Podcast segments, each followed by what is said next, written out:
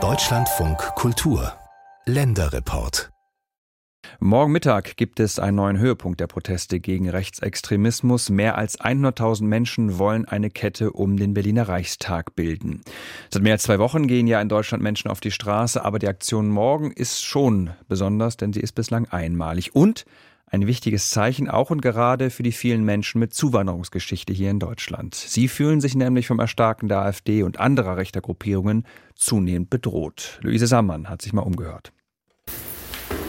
Oh, ich Flyer verteilen, Absprachen treffen, Interviews geben. Tarek Alaus, Sprecher des Bündnisses Hand in Hand, ist sichtlich im Stress dieser Tage. Schon seit zwei Wochen tatsächlich auch geht es bei mir so. Und dann fängt es um neun an und hört mal, also gestern hat es um 23 Uhr nachts aufgehört mit der Orga-Aufgaben und die ganzen Koordinationssachen. Der Grund für Tarek Alaus Stress, die Menschenkette, die das Hand-in-Hand-Bündnis morgen Mittag rund um das Berliner Reichstagsgebäude organisieren will. Eine Reaktion auf das durch das Recherchenetzwerk Korrektiv enthüllte Geheimtreffen im November, bei dem unter anderem Mitglieder der AfD die Ausweisung von Millionen Menschen mit Migrationshintergrund planten. Die Zeit zu handeln ist jetzt, heißt es in einem Aufruf des Bündnisses, den Tarek Alaus gemeinsam mit anderen Aktivistinnen verfasst hat. Ihr Ziel, die Wut, aber auch die Aufbruchstimmung der letzten Wochen zu bündeln und weiterzutragen. Damit es nicht in zwei, drei Wochen dann vorbei ist, sondern eher kontinuierlich da ist, mit Hinblick auf diese Wahljahr, was wir haben, mit der Europawahl, Kommunal- und Landeswahlen in den Ostbundesländern. Das sind alle so Gefahrmomente, die stehen, wo es schon möglich wäre, dass die AfD an die Macht in den Bundesländern kommt. Wir sind die Brandmauer, steht auf den Flyern, die vor Tarek Alaus auf dem Schreibtisch liegen. Wir, damit ist ausdrücklich die Zivilgesellschaft gemeint. Denn die Hoffnung, dass die demokratischen Parteien sich entschieden gegen den Rechtsruck stellen, hat der seit 2015 in Deutschland lebende Syrer verloren.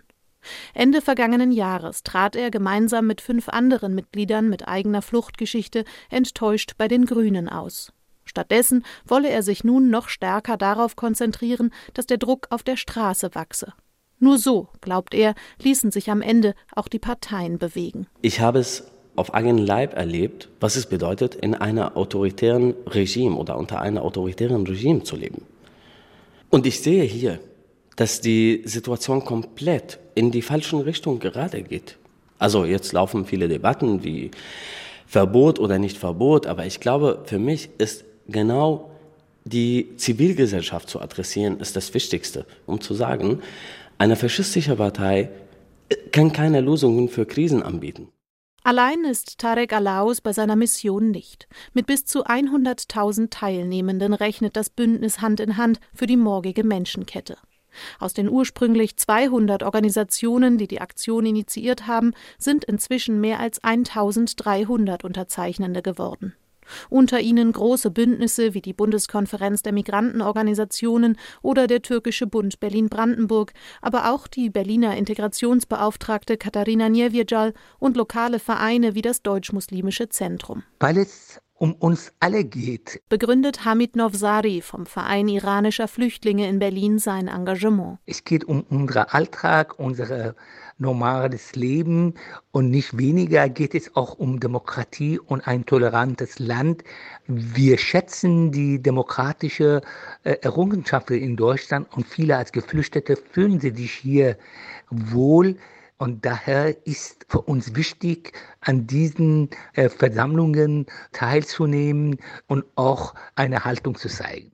Das Besondere, auch Menschen, die bisher weniger engagiert und öffentlich aufgetreten sind, seien in den letzten Wochen aufgewacht, bestätigt Ali Ertan Toprak, CDU-Politiker und Repräsentant der kurdischen Gemeinschaft in Deutschland. Die Betroffenheit sei größer als erwartet. Das habe ich daran gemerkt, dass viele in meinem Umfeld aus dem Bekanntenkreis mich angerufen haben, mich angesprochen haben und sich betroffen gezeigt haben so eine Betroffenheit habe ich zuletzt Anfang der 90er bei den Neonazi-Anschlägen nach Mölln und Solingen erlebt. Vielen Menschen mit Migrationshintergrund ist die Bedrohung von rechts längst bekannt. Sie leben damit. Doch die Korrektivrecherche hat vielen auf beängstigende Weise klargemacht, wie konkret die Gefahr inzwischen ist. So empfindet es auch die 40-jährige Nora, die mit ihrer Familie in Berlin-Kreuzberg lebt.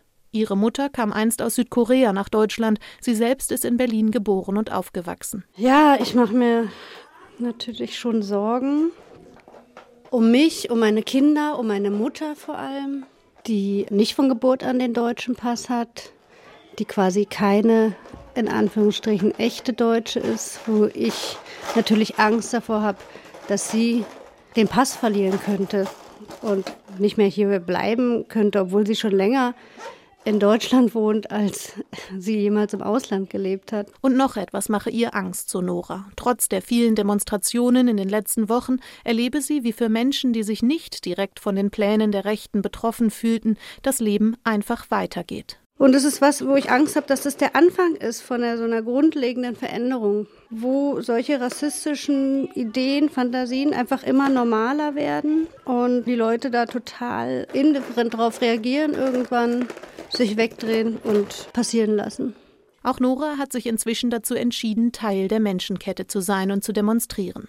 Trotzdem, selbst die Großveranstaltungen der letzten Wochen können das über Jahre angewachsene Gefühl, am Ende allein dazustehen, nicht abschwächen.